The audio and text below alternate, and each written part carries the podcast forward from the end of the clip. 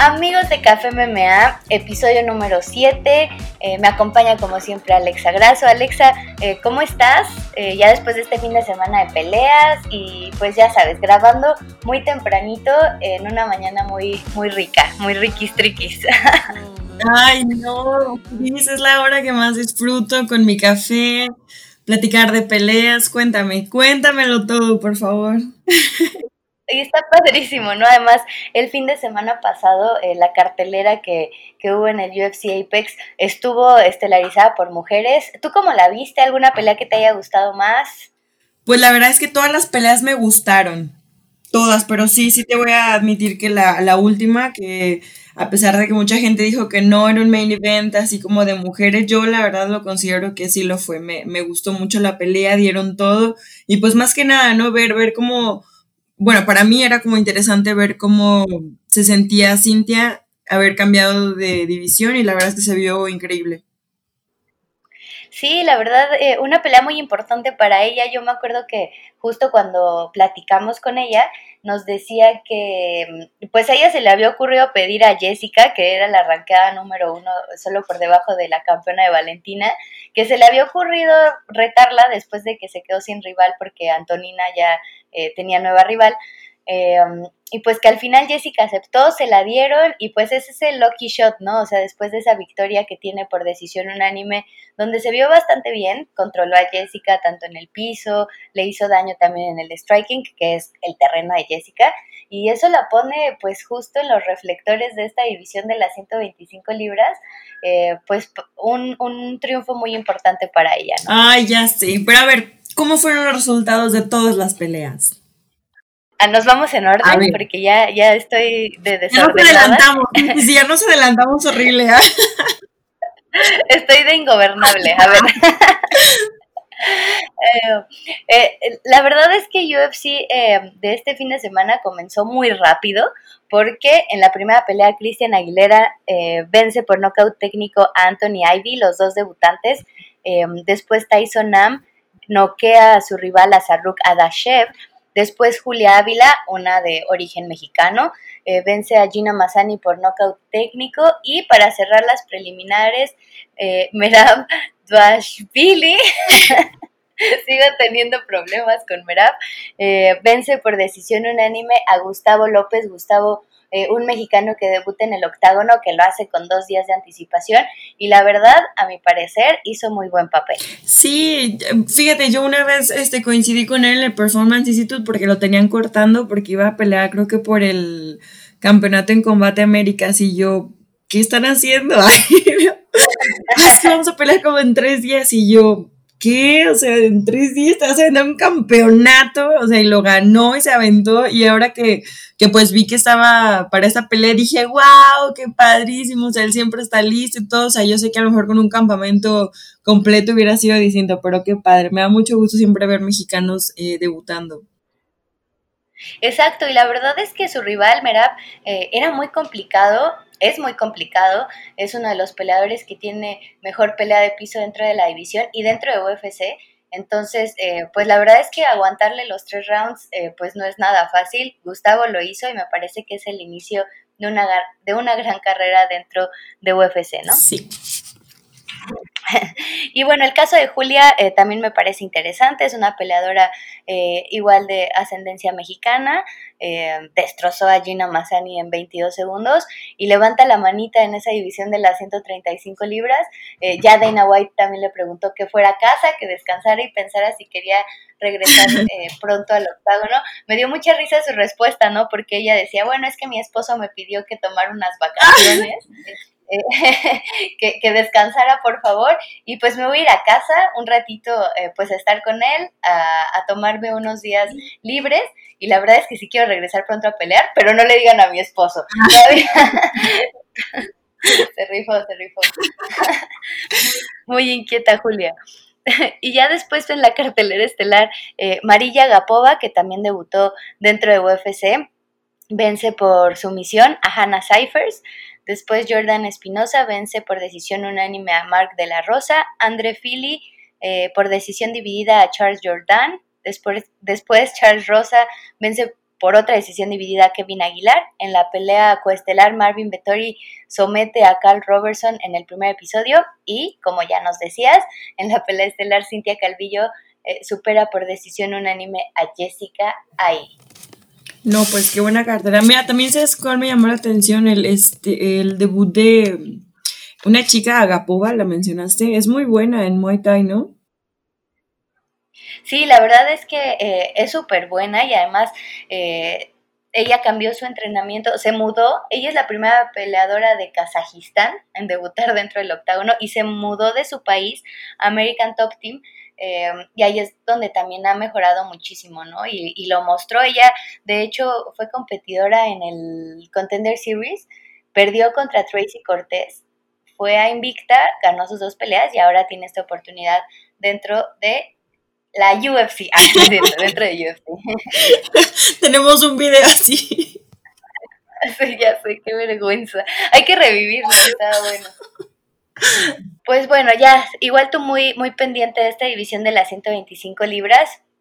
Em, se pospuso un mes, dos meses tu, tu pelea, pero pues estamos al pendiente, ¿no? De todo lo que suceda y de este debut que vas a tener en la división Ay, ya sé, ya tengo los cuadritos y todo el cuerpo listo, el motor, el pulmón, el puño, tengo todo, pero está bien, la verdad es que mira, eh, por algo pasan las cosas, em, lamentablemente pues... Eh, sabía o sabemos los atletas que esas cosas pueden pasar, pero está muy padre porque UFC nos reagendó.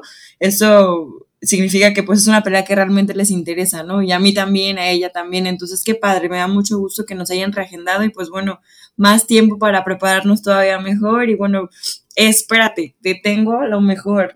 Mi compañera va a pelear main event contra Holly Hall el primero de agosto. Entonces, bueno, pues yo sigo entrenando. Ahorita eh, está padre también porque estoy haciendo como mímica zurda, me va a ayudar también a hacer este, pues mi otra guardia. Entonces, no sé, como que todas las cosas se acomodan y pues yo estoy muy contenta. La verdad es que estoy súper, súper, súper feliz de, ayudarle a Irene y bueno, pues acompañarla en, en esta pelea tan importante que se viene para todo mi equipo. Ya sé, además los ánimos, pues ahora sí que súper top, porque como dices, es una pelea muy importante para ella y prácticamente es una antesala a poder tener una oportunidad por el cinturón, ¿no? Entonces es súper importante, se une como ese selecto grupo de mexicanos que han estelarizado una función junto con Brandon Moreno, junto con Jair Rodríguez. Entonces, pues es un momento súper importante para Irene y qué padre que estés tan de cerca y que le estés ayudando y que ambas eh, pues estén creciendo tanto, ¿no? Dentro de las artes marciales mixtas. Ay, no manches, Cris, te lo juro, yo cuando salió la foto de Irene con Holly, yo quería que me pusieran ahí también. la emoción que me da. Así de, yo le estoy ayudando. Te lo juro, me emociona mucho, pero así que pues nosotros seguimos en preparación. Así que, ¿qué más carteleras hay, Cris? A ver, tú que lo sabes todo de eso, cuéntame. Cuéntamelo ya. Te lo cuento, pues este fin de semana también hay cartelera en el UFC Apex 20 de junio, eh, una cartelera estelarizada por Curtis Blades enfrentando a Alexander Volkov en la división de los pesos completos, eh, dos peleadores que están dentro del top 10 de esta división y que van a mover las, las piezas, ¿no? Por ahí, entonces va a estar súper buena, pero te doy la cartelera completa, ¿va? A ver. En la cartelera preliminar Austin Howard abre esta cartelera enfrentando a Max Roscoff, me meten en problemas. Después, eh, Roxanne Modafferi enfrenta a Lauren Murphy en las 125 libras. Frank Camacho a Matt Frevola. Courtney Casey contra Gillian Robertson. Eh, Marc André Barriot enfrenta a Oscar Piecota. Después, Tisha Torres regresa al octágono para enfrentar a Brianna Van Buren.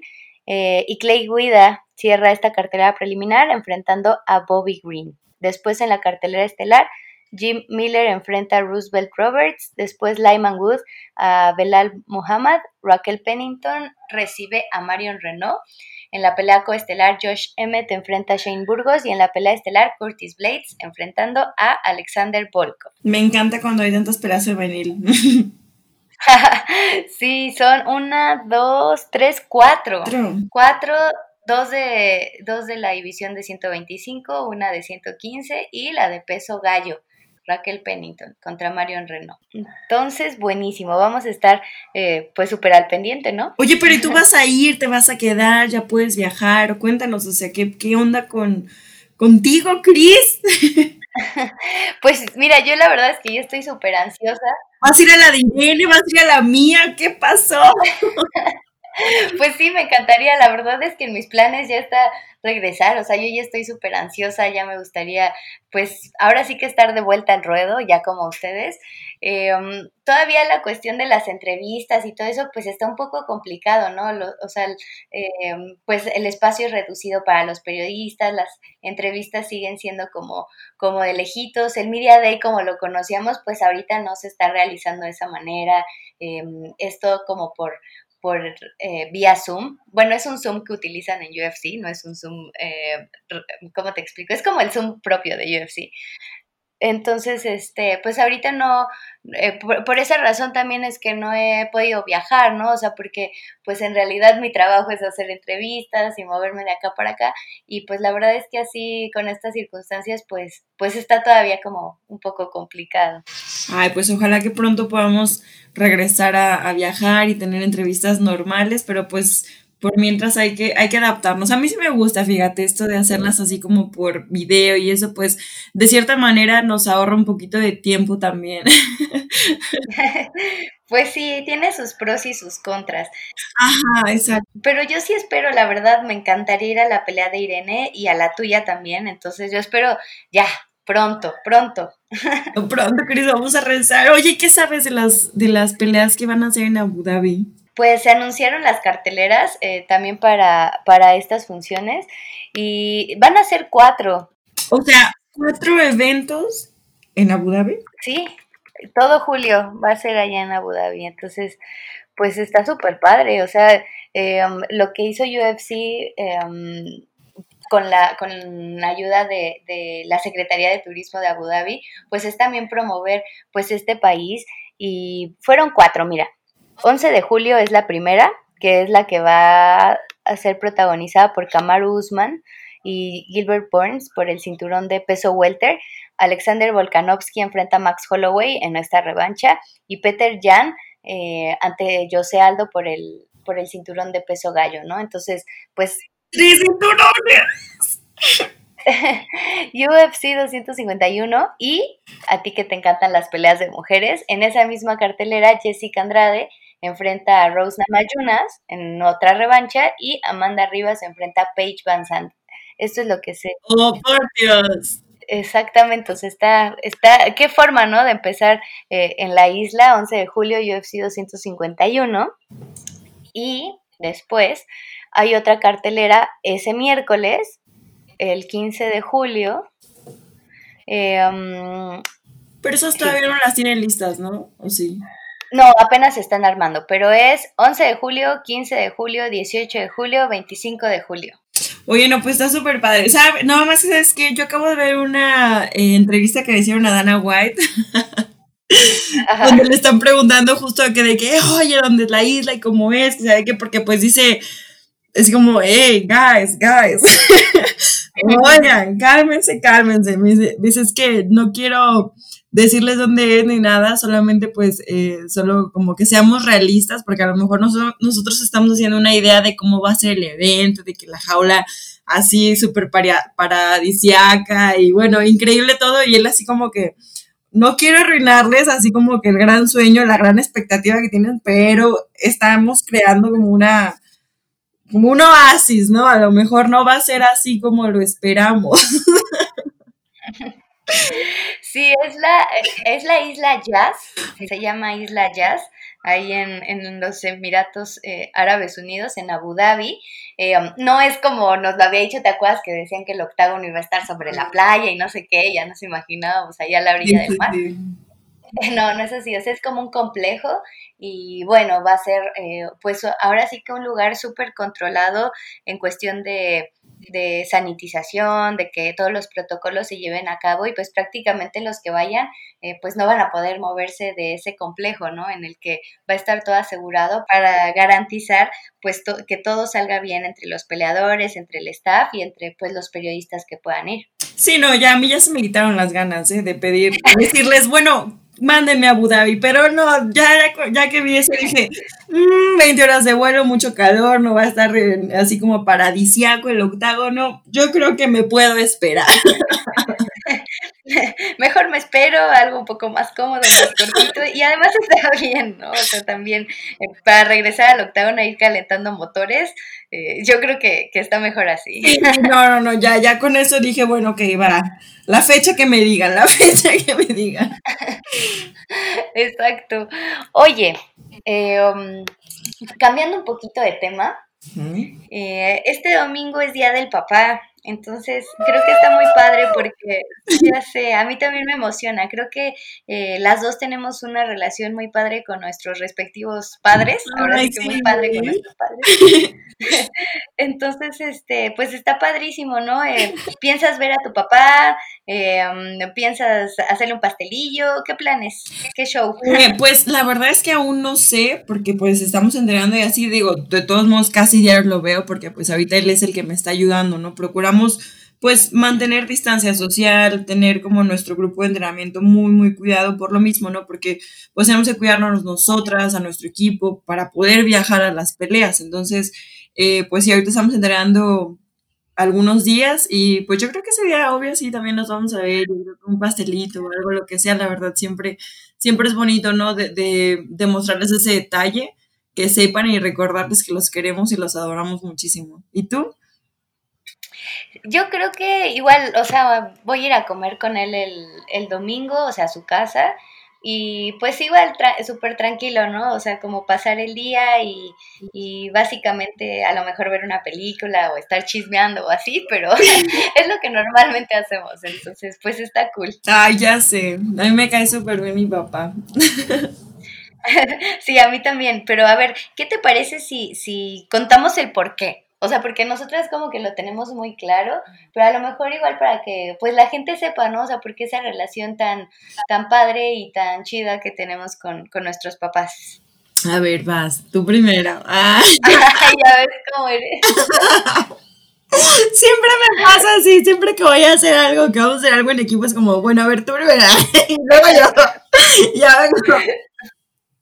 Sí, ya te voy conociendo, siempre me avientas a mí al ruedo.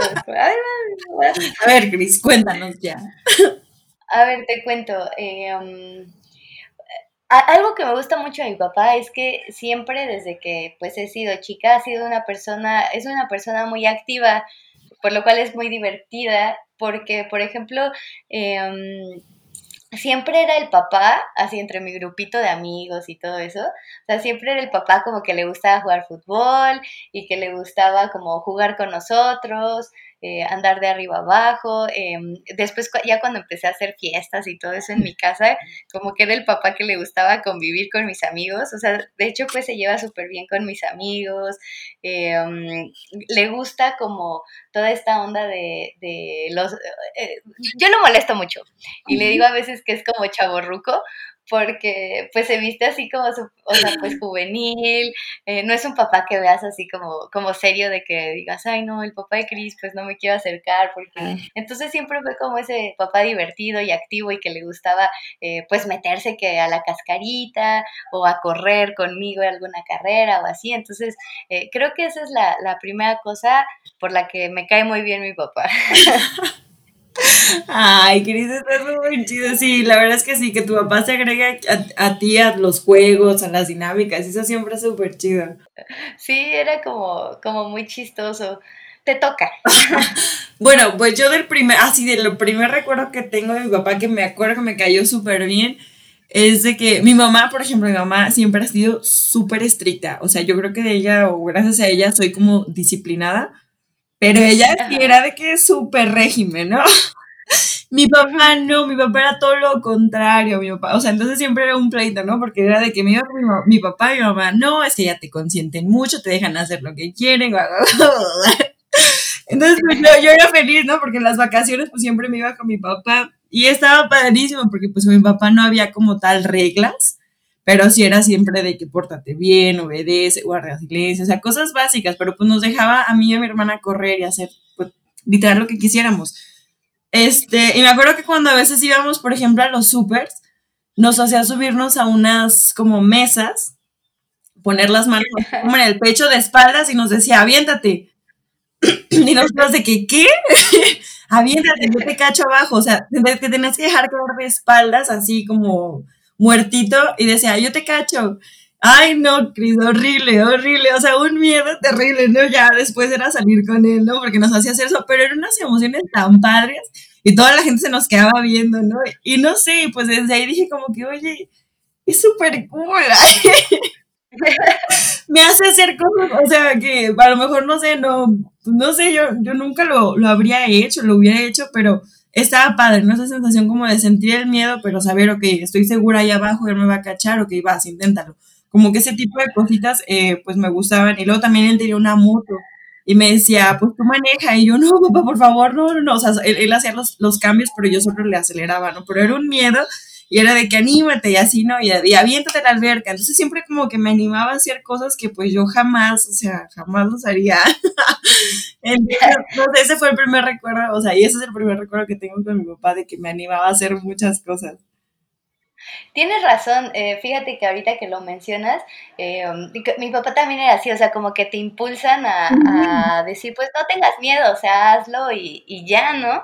La primera vez que me aventé en paracaídas fui con él. ¡Wow! Y, este, yo tenía un buen de miedo y mi papá, yo ya me aventé una vez y yo así como que, Y así como de bueno, y, y, pues él era así como de no, pues no tengas miedo, o sea, tú lánzate. Y así era, o sea, en los juegos eh, mecánicos así de Six Flags y todo era como de que no, tú te vas a subir conmigo y yo, pero tengo miedo, tú te vas a subir conmigo. Y hasta adelante.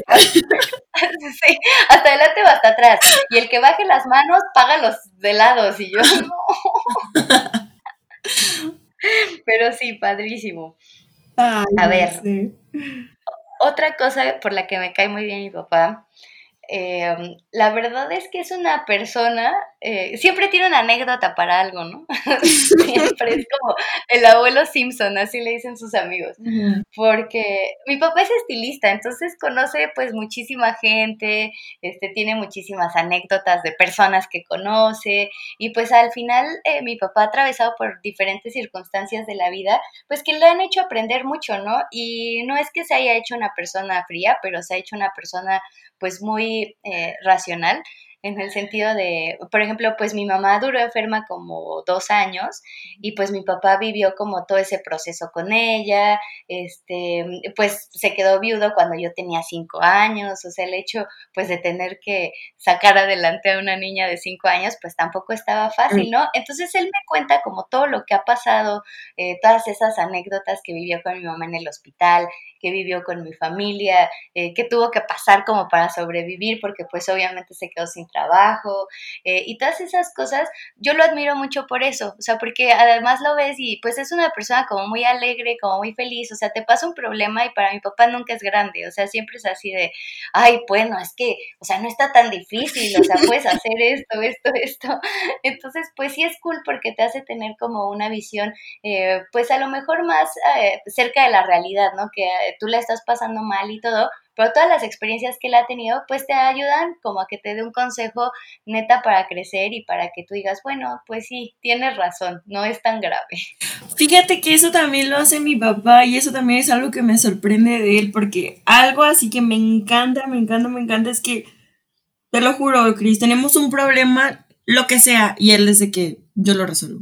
O lo resuelves sin decirnos, no, no, es que fíjate qué pasó esto y esto y no sé qué hacer y, hay un buen de tráfico y guau, guau, guau, guau. papá, tranquila, yo lo hago.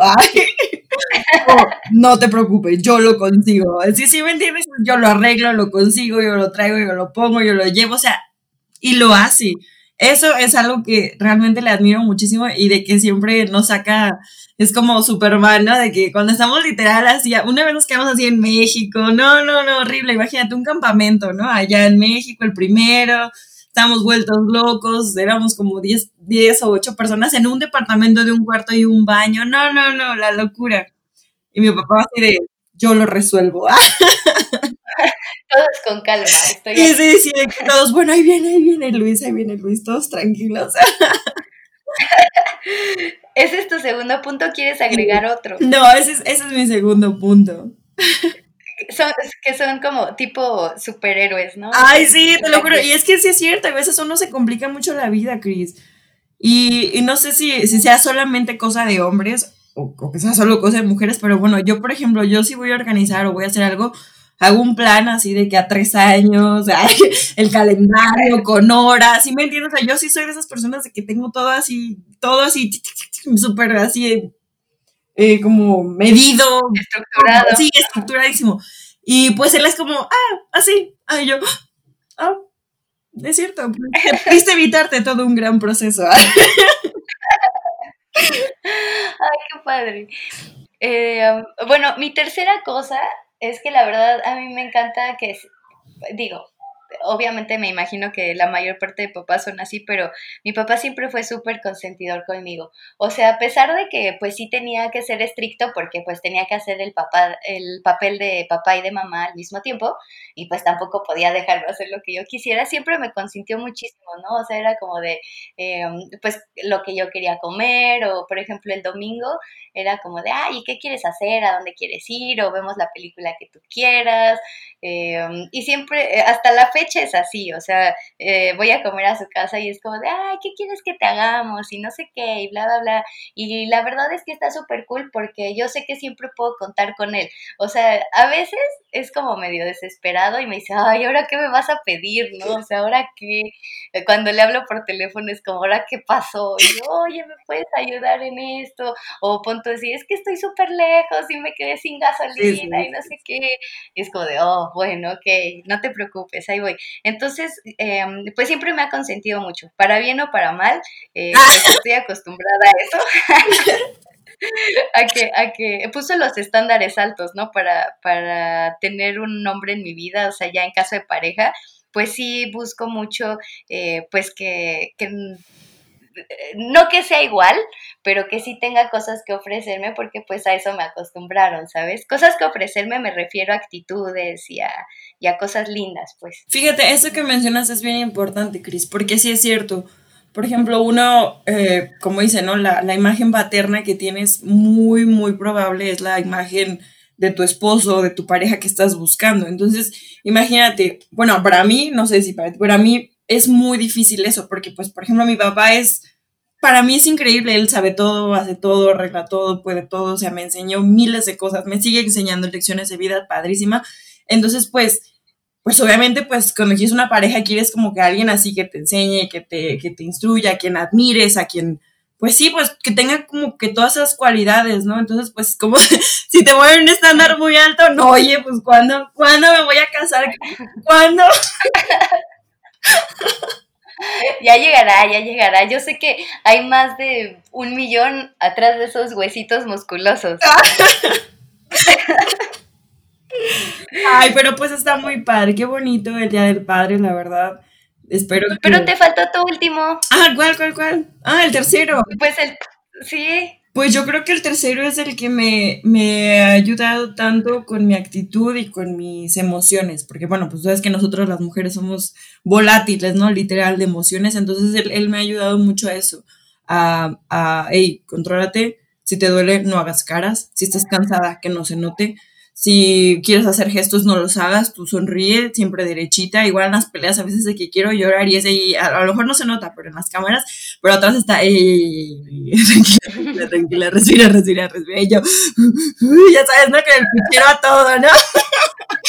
Porque estoy en los entrenamientos así que ya no puedo más y quiero llorar y nada más veo su cara así como que, ya, así como que ya solita ah, me paro derechita, ah, no hago cara, ¿me entiendes? Entonces está padre, la verdad es que es algo, es muy duro también, mi papá es, es una persona súper, súper dura, a lo mejor eh, yo podría decir que es súper lindo y todo, pero no, o sea, también mi papá tiene su carácter y es muy, así que hace cuando como un militar pero cuando tiene su lado, su lado lindo, ay, no, lo, lo amo y lo adoro. Fíjate que en eso mi papá sí es súper diferente porque él es súper, es súper llorón. Ah. Igual que yo, así, lloramos de, ay, las películas, ay, qué lindo, ay, un perrito. Pero bueno, es parte de, es parte de.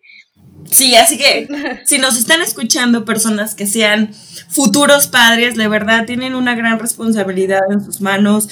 Crear un bebé, pues a lo mejor es fácil, pero la verdad es que educarlo, este, instruirlo, enseñarlo y, dejarlo pues lleno de valores, de conocimientos, de amores, es, es, lo más importante. Así que si van a pensar o ya están listos para ser papás, solo recuerden eso, ¿no? Que tienen una gran, gran responsabilidad en sus manos, es una vida y pues hay que, hay que hacerlo lo mejor posible, así como, como nos hubiera gustado que a lo mejor nuestros padres fueran con nosotros, hacerlo con nuestros hijos, pero de una buena manera, también sin sobrepasarnos de consentirlos, también no ser tan, tan duros, hay que ser flexibles y lindos y pues ese, ese es un gran consejo para todos los futuros padres. Y pues felicidades también a los que ya son.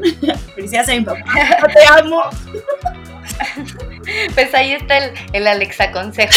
ya les voy a poner así. Ay, Alexa Consejo. Oye, pues yo me uno a la felicitación. Muchas felicidades a todos los papás que nos escuchan, a los que están por ser papás. Y pues obviamente si mi papá me escucha también le mando un abrazo, un beso. Y eh, pues espero que disfruten mucho este día, así como nosotras con nuestros papás.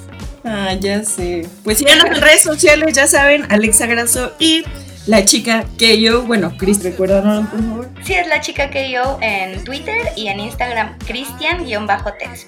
Sí, hay que subir una foto, hay que subir una foto de nuestros papás, ¿va? Sí, sí, sí, me la tomé. Ándale. Va que va.